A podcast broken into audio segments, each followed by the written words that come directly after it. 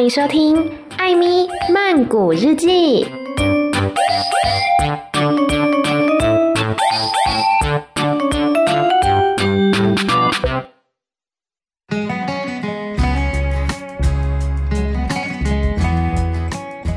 萨瓦迪卡，米娜卡，欢迎来到艾米俺阿来的时间。今天要跟大家分享这一篇呢，我觉得跟呃，最近的不管是民主运动也好啊，或者是刚过去的泰国青年节也好，其实都有蛮大的关系。来看标题：One T E S I P G A one Y A W A C H O N H E N C H A S G A N D E C L E Y A W A C H O N T A I G A M R A gai 标题是说呢，在刚过去的九月二十号是泰国的青年节。来看看目前泰国的青年跟儿童正面临什么样的挑战。เด็กวันนี้คือผู้ใหญ่ในวันหน้า การให้ความสำคัญของเด็กและเยาวชน จึงเป็นเรื่องที่ไม่ควรมองข้ามวันที่ 20 กันยายนทุกปีจึงถูกกำหนดให้เป็นวันเยาวชนแห่งชาติ ในปี 2563 นี้ เป็นปีที่เกิดเหตุการณ์หลาย ๆ อย่างทั้งเชื้อ ไวรัสสายพันใหญ่โควิด -19 ระบาด อุบัติเหตุครั้งใหญ่ ภัยธรรมชาติ และการชุมนุมเรียกร้อง เด็กและเยาวชน ก็ได้รับผลกระทบไม่ต่างกัน กรุงเทพธุรกิจออนไลน์ สรุปสถานการณ์สำคัญที่เกิดขึ้นกับเด็กในประเทศไทยว่า ตั้งแต่ต้นปีที่ผ่านมา มีเรื่องไหนน่ากังวลกับพวกเขาบ้าง这一段说呢，大家常常讲啊，孩子是未来的主人翁。为了重视儿童以及青年的发展，九月二十号被定为泰国的青年节。那么在二零二零年呢，发生了许多的事，包括说这个 COVID-19 的病毒爆发、自然灾害，还有集会游行等等。儿童跟青年也同样的受到影响。 那么这家媒体叫做 Bangkok Biz News 曼谷商业新闻，整理了从今年年初以来泰国的儿童跟青年面临了什么样让人担忧的状况。อายุเท่าไหร่ถึงเรียกว่าเด็กและเยาวชน ก่อนที่จะไปดูข้อมูลสถานการณ์เด็กในประเทศไทยนั้น ควรทำความรู้จักกับนิยามของคำว่า เด็กและเยาวชน นิยามของสหประชาชาติ เด็กหมายถึง ผู้ที่อายุต่ำกว่า 1 ปี ถึง 14 ปี เยาวชนหมายถึง ผู้ที่มีอายุระหว่าง 15 ถึง 24 ปี นิยามของพรบสารเยาวชนและครอบครัว เด็กหมายความว่า บุคคลอายุยังไม่เกิด 15 ปีบริบูรณ์ยาวชนหมายความว่า บุคคลอายุเกิน 15 ปี บริบูรณ์ แต่ยังไม่ถึง 18 ปีบริบูรณ์ นิยามของกระทรวงการพัฒนาสังคมและความมั่นคงของมนุษย์เด็กหมายถึง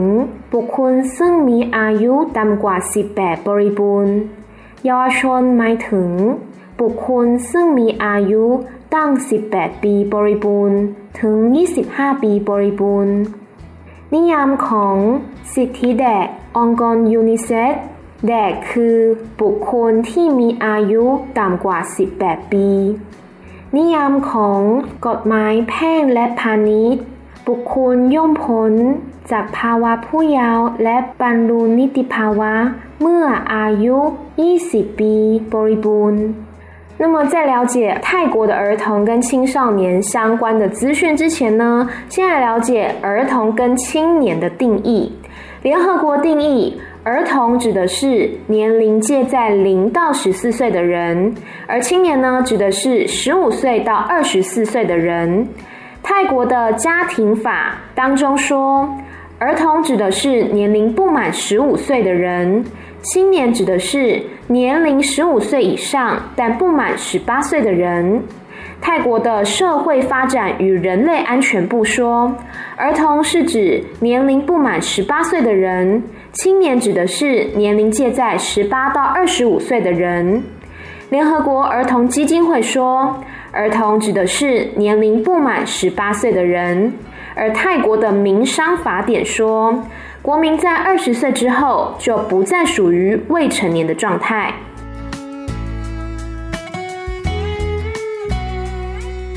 โควิด -19 กับเด็กไทย โรงเรียนไม่ได้เป็นเพียงสถานที่จัดการศึกษา แต่ยังให้บริการสวัสดิการอื่น ๆ ที่เกี่ยวข้องกับชีวิตความเป็นอยู่ของเด็ก เมื่อมีมาตรการปิดโรงเรียน เนื่องจากสถานการณ์ การระบาดของโรคโควิด -19 ความเสียหายจึงไม่ได้เกิดขึ้นกับการศึกษาเท่านั้น แต่ยังมีต้นทุนอื่นที่กระทบคุณภาพชีวิตของเด็กไปด้วยทั้งด้านโภชนาการ ความปลอดภัย และสุขภาพจิต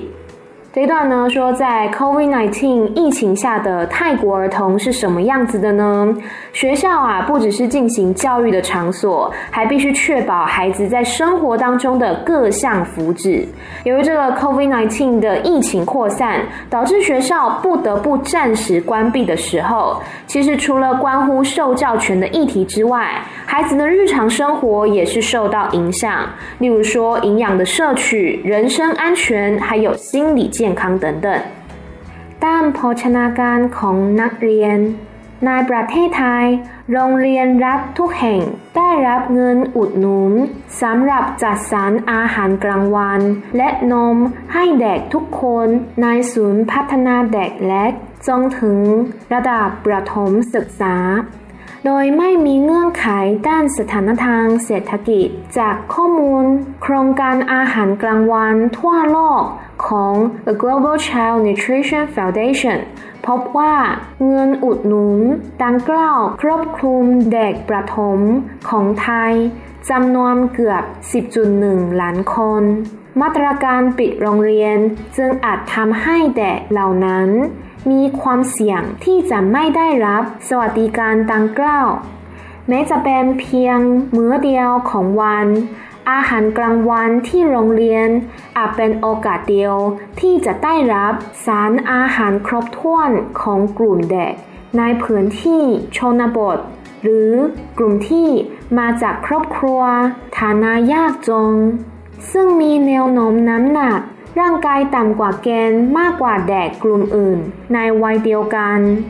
ข้อมูลของกองทุนเพื่อความเสมอภาคทางการศึกษา ชี้ว่า จากนักเรียนยาจงพิเศษทั้งหมดจำนวน 729,416คน มีนักเรียนระดับชั้นประถมศึกษาจำนวน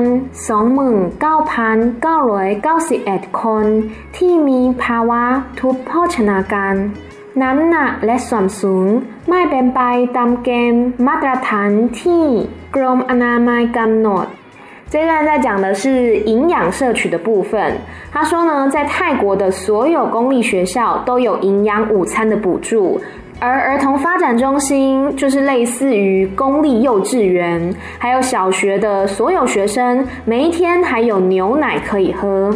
根据全球儿童营养基金会的资料显示，将近有四百一十万名的泰国小学生受惠于这个补助。而暂时关闭学校呢，可能导致他们没有办法继续的享有这个福利。对于偏乡地区或是清寒家庭的学生而言，即使学校的营养午餐只是一天当中的一餐，却可能是他们唯一可以获得充足营养的机会。所以呢，这些孩子的体重往往有低于同龄学生的趋势。教育平等基金会呢，分析了七十二万九百四十六名清寒学生的资料后指出。清寒的小学生啊，营养不良的情况比清寒的中学生更加严重。包括说，有两万九千九百九十一名的小学生都面临了营养不良的问题。而这边说的营养不良呢，指的是身高跟体重不符合泰国卫生部的标准。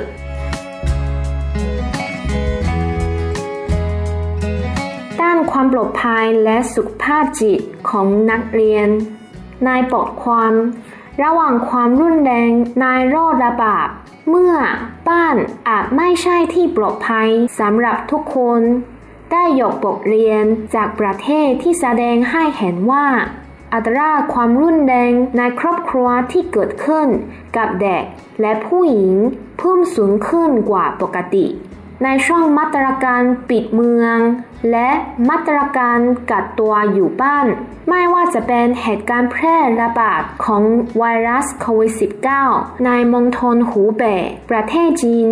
และแคดนัสซาวในนิวยอร์กเหตุการณ์แพร่ระบาดของเชื้ออีโบลาในแอฟริกา ช่วงปี พศ 2557 ถึง 2559 ตลอดจนเหตุการณ์น้ำท่วมใหญ่ในประเทศไทย เมื่อปีพศ 2554 ที่ทำให้กิจกรรมทางเศรษฐกิจหยุดชะงัก และประชาชนต้องติดอยู่ในบ้านเป็นเวลานาน แม้ประเทศไทยยังไม่มีข้อมูลเชิงสถิติ เรื่องการเพิ่มขึ้นของความรุนแรงในครอบครัว ในช่วงที่ใช้มาตรการกัดตัว เพื่อควบคุมการแพร่ระบาดของไวรัสโควิด -19 แต่ข้อมูลในช่วงปกติที่ผ่านมา ก็เตือนให้เราเห็นว่า โดยปกติเด็กและผู้หญิงในประเทศไทย มีความเสี่ยงที่จะเผชิญกับความรุนแรงค่อนข้างสูง ความเสี่ยงของปัญหาตังกล่าว จากการสำรวจพหุตัชนีแบบจัดกลุ่มขององค์การยูนิเซฟประเทศไทยพบว่าสถานการณ์เด็กและสตรีในประเทศไทยมีความเสี่ยงที่จะเผชิญกับความรุนแรงค่อนข้างสูง เห็นได้จากจำนวนเด็กอายุต่ำกว่า 15 ปี จำนวนกว่าร้อยละ 75 เด็ก ถูกผู้ดูแล ทุบตี หรือทำร้ายทางจิตใจ และในแต่ละปีมีเด็กมากกว่า 1 0,000 คน ที่เข้ารับการรักษาที่โรงพยาบาล เนื่องจากถูกทำร้ายร่างกาย โดยส่วนใหญ่เป็นการล่วงละเมิดทางแพทย์สาเหตุเป็นเพราะ พ่อแม่ผู้ปกครอง ส่วนหนึ่งของไทย ยังเชื่อว่า การทำร้ายร่างกาย เพื่อลงโทษเป็นสิ่งจำเป็นในการเลี้ยงดู และอบรมสั่งสอนบุตรหลานของตนดังนั้นในช่วงที่ปิดโรงเรียน เด็กไทยจำนวนหนึ่งอาจมีความเสี่ยงที่จะประสบกับความรุนแรงในครอบครัวมากขึ้น เพราะในช่วงเปิดโรงเรียนปกติ เด็กกลุ่มนี้สามารถหลอกหลีปัญหาได้ จากการไปโรงเรียน พบปะสังสรรค์กับเพื่อนๆ โดยมีครูคอยสอดส่องดูแลอย่างใกล้ชิด这一段说的是人身安全跟心理健康，在有一篇文章叫做《小心藏在鼠疫期间的暴力》，家不一定是每一个人的避风港。 在这篇论文当中呢，提出许多国家的案例，说明在实施封城或者是隔离防疫政策的时候，发生在小孩或者是妇女身上的家庭暴力，明显是比平常还要高的。无论是 COVID-19 的疫情在中国湖北，还有美国纽约拿索郡的大规模扩散，或是伊波拉病毒在二零一四到二零一六年肆虐非洲地区，还是二零一一年发生。在泰国的大洪水，这些事情呢，造成了经济活动停摆，并且迫使民众必须长时间的待在家中。尽管现在泰国还没有关于这个 COVID-19 的隔离防疫政策跟家庭暴力关联性的相关数据，可是根据联合国儿童基金会的多指标类级调查显示，在过去的非疫情期间，这些日常数据里面，儿童跟妇女就已经是泰国家庭暴力受害者的高风险族群了。从以下这些资讯呢，我们就可以略知一二。包括说，十五岁以下的儿童当中，有百分之七十五曾经被照护者实施物理性或是心理性的处罚，并且每一年都有超过一万名的泰国儿童因为身体受到侵害而必须接受医疗照护，而其中呢，大多数都是遭到性侵害。而这些暴力背后的原因之一，是因为仍有一部分的泰国家长相信，处罚是教养小孩的必要手段。由于呢，在正常上课的期间，这些孩子是可以借由上学、跟朋友见面，还有老师的严密照护，来逃离家庭暴力的风险。因此，在学校关闭的这段期间当中，或许在泰国有一部分的孩子反而失去了避风港，面临更加严峻家庭暴力的风险。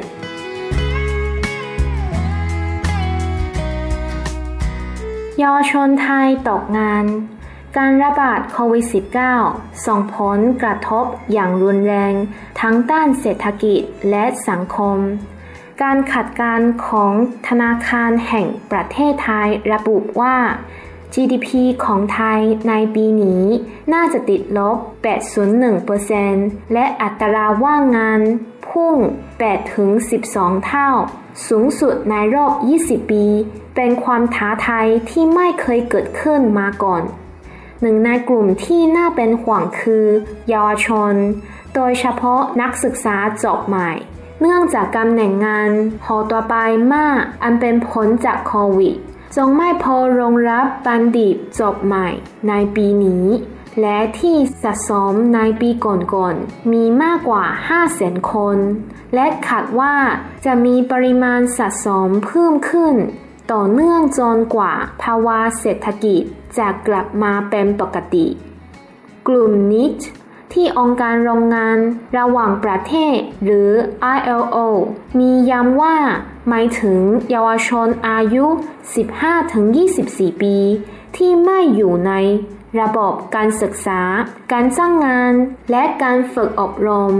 ซึ่งในสังคมไทยยังไม่เป็นที่พูดถึงมากนัก จากข้อมูลสำรวจภาวะการทำงานของประชากรไทย กลุ่มนี้ประกอบด้วยเยาวชนที่ 1. ทำงานบ้าน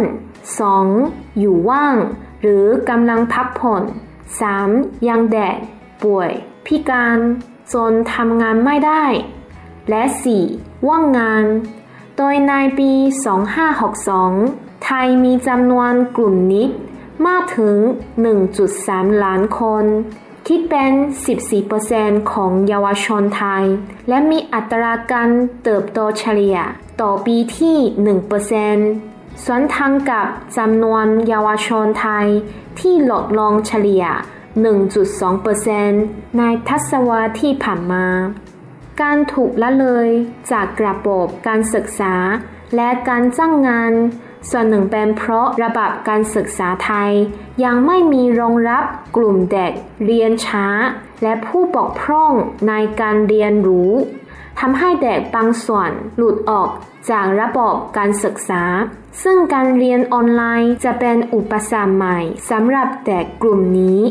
อีกทั้งกฎหมายคุ้มครองแรงงาน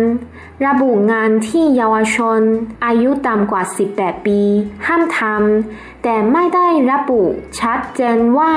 นายจ้างสามารถจ้างเยาวชน ในตำแหน่งใดได้บ้างทำให้นายจ้างมักหลีกเลี่ยงการจ้างงานเยาวชน นอกจากนั้นยังพบ 65%ของกลุ่มนี้เป็นแพทย์หญิง และปัญหาการตั้งครรภ์ในวัยเรียนเป็นสาเหตุสำคัญ ซึ่งจากสถิติพบว่า 80%ของกลุ่มนี้คือเพศหญิงทำงานบ้าน กว่าครึ่งมีสถานภาพ สมรสและสำเร็จการศึกษาเพียงระดับมัธยม สอดคล้องกับโครงการสำรวจสถานการณ์เด็กและสตรีในประเทศไทย ของสำนักงานสถิติแห่งชาติ ร่วมกับองค์การอูนิเซฟ ประเทศไทยปี 2558 ถึง 2559 พบว่า 88%ของนักเรียนหญิงออกกลางคันด้วย สาเหตุตั้งคันในระบาบมัธนายมศึกษาตอนปลาย 啊，这段非常的长啊。这段呢是在讲青年失业。他说，这个疫情爆发呢，对于社会跟经济都造成严重的影响。泰国央行预测，明年度的 GDP 将下滑百分之八点一，失业率将上升八到十二倍，是二十年来最高的时刻。这对于泰国社会来说，也是一个前所未见的挑战。那其中呢，最焦虑的恐怕就属青年族群了，特别是应届毕业生、在学生，还有弱势学生。他们不但是正处在调出教育体制的风险当中，更可能将生活推入更加辛苦的处境里面。泰国经济和社会发展委员会表示，受到疫情影响，泰国失业率从原本的平均百分之一攀升到百分之三到百分之四。这也表示青年劳动力将比其他世代面临更加严峻的失业问题，因为其中呢，青年的失业率就高达百分之五，将近是其他年长世代的五倍。由于疫情造成大量的工作职位需求短缺，导致说没有足够的就业机会可以提供给近几年刚毕业的职场新鲜人。目前预计呢，这一些待业中这些找不到工作的职场新鲜人们人数将持续的累积，直到经济情况恢复正常为止。根据国际劳工组织所定义的尼特族，指的是年龄在十五到二十四岁。不就业、不安排就学、不进修、也不参加就业辅导的年轻人。那目前呢，尼特族这个议题在泰国还没有被广泛的讨论。而尼特族在泰国的组成形态，第一个主要是在家工作者，第二个可能是自由业或是在休息当中，第三个是年龄还小或是生病、残疾导致无法工作等，第四个就是失业者。去年呢，在泰国就有尼特族高达一百三十万人，大约占了泰国青年人口百分之十四，而且每一年以百分之一的速度成长当中。相反的，在过去十年当中，泰国青年的人口以每年百分之一点二的速度下降当中，也就是青年人口越来越少，但是青年的尼特族群却越来越多。被教育体制还有劳动市场忽视的部分原因，是因为泰国的教育体制还没有完整的系统去支持这一些学习缓慢者或是学习障碍者等等，造成有一些孩子就会被排除在教育体制之外。而对于这些孩子来说，疫情之下所窜起的线上教学模式，或许也将成为新的不公平。除此之外，泰国劳动保护法规定了十八岁以下不可以从事的职务，可是呢，却没有明确的说明可以从事哪些职务，导致雇主常常为了自保还有省事，就直接选择不雇佣青年。另一方面，数据也显示，泰国有百分之八十的尼特族是家庭主妇，而其中呢，有超过一半是已经结婚，并且只有高中学历。那造成女性成为尼特族的主要原因之一，就是在求学期间怀孕。根据泰国国家统计局还有联合国儿童基金会合作执行的泰国妇女及儿童现况调查当中指出说，在二零一五到二零一六年间，计划外怀孕占了高中女性辍学原因的百分之八十八。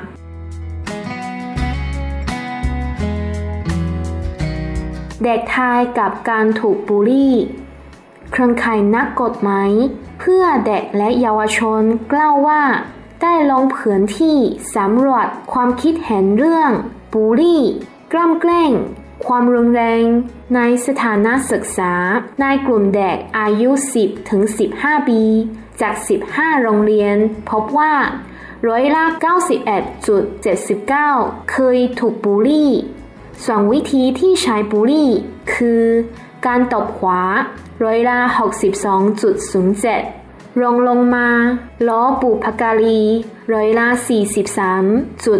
43.57 ผู้จาหยัดยำร้อยละ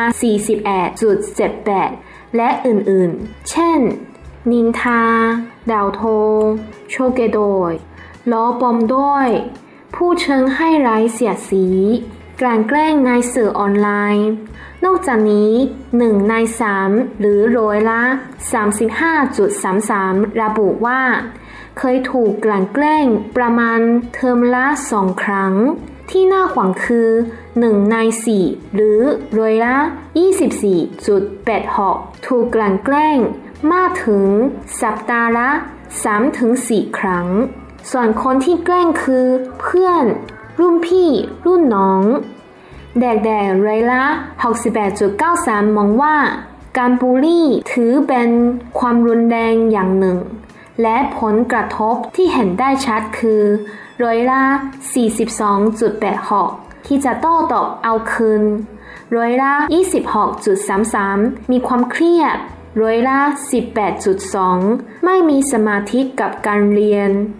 ร้อยละ15.73 ไม่อยากไปโรงเรียน ร้อยละ15.6 เก็บตัว และร้อยละ13.4 ซึมเศร้า นอกจากนี้เด็กๆยังต้องการให้ทางโรงเรียน มีบทลงโทษที่ชัดเจน มีครูให้คำปรึกษา จัดกิจกรรมสร้างความเข้าใจ考告。这一段讲的是校园霸凌。根据儿少律师网络这个组织的协调员表示呢，他们针对了十五间学校的十到十五岁学生进行调查，发现有高达百分之九十一点七九的学生曾经遭受霸凌，方式包括百分之六十二点七曾经被扒头、被打头，百分之四十三点五七曾被辱骂家长，百分之四十一点七。八曾经遭受侮辱性的言语，还有其他像是恶意重伤、网络霸凌、取笑别人、肢体暴力等等。而且令人担心的是，有三分之一的学生每个学期里面大约被欺负两次，有四分之一的学生呢每一周被欺负三到四次。而霸凌者呢，包括了同学、学长姐还有学弟妹。这位协调员说啊，百分之六十八点九三的学生认为霸凌是暴力的一种，而且会对身心造成严重影响。其中包括百分之四十二点八六考虑报复，百分之二十六点三三感到有压力。百分之十八点二没有办法专心学习，百分之十五点七三不想去学校，还有百分之十五点六封闭自我，以及百分之十三点四的学生感到忧郁。除此之外呢，学校也希望说校方可以提供明确的处罚方式跟辅导机制，并且举办活动，让学生增进对彼此的认识。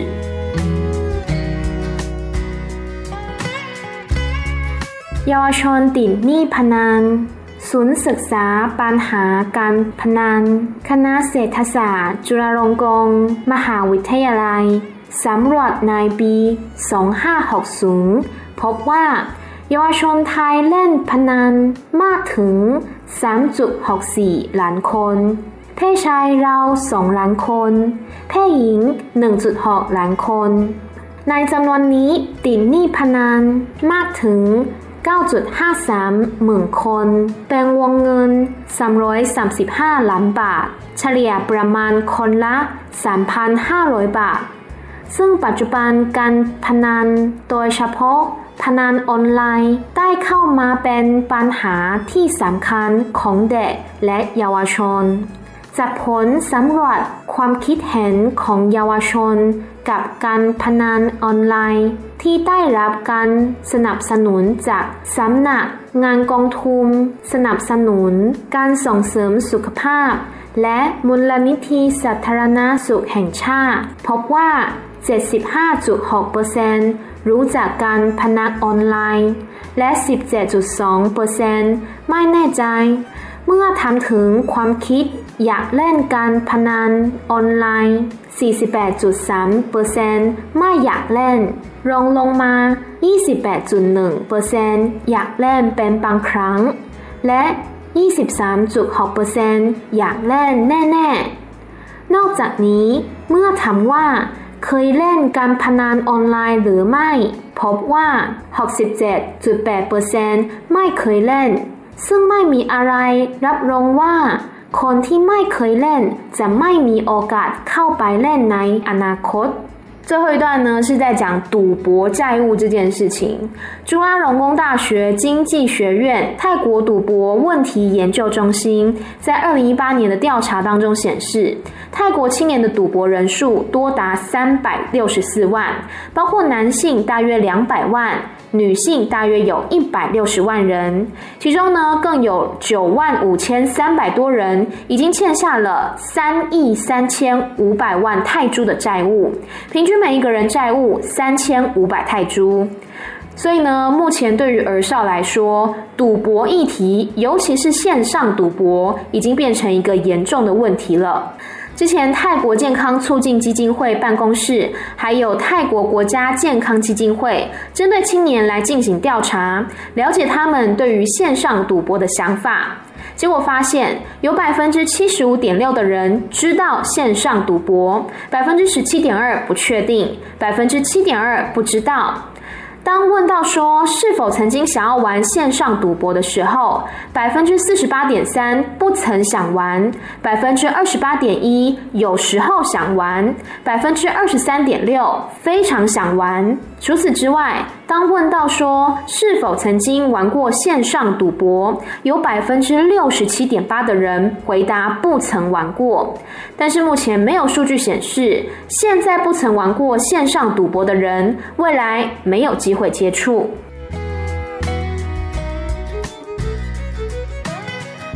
好的，以上呢就是这篇文章讲的关于泰国的儿童跟青年正面临着什么样的挑战。那透过泰国的这些资料跟案例呢，我们也可以来思考一下，台湾目前面临了什么样的状况。很多事情呢，我们不知道，不代表它没有发生在社会上很多的角落里面，可能像是这一些家庭暴力也好，或是说绑架，还有赌博以及青年失业等等的这些状况，或许呢，都正在悄悄的上演当中。好啦，不要忘记来追踪我的 Instagram Amy 太太 A M Y T H A I T H A I，还有 Medium 账号，搜寻 Medium Amy 太太，或是到节目的资讯栏里面也有连结。然后就是我的 YouTube 频道艾咪曼谷日记，以及粉丝团艾咪没逻辑，都欢迎大家可以追踪订阅起来。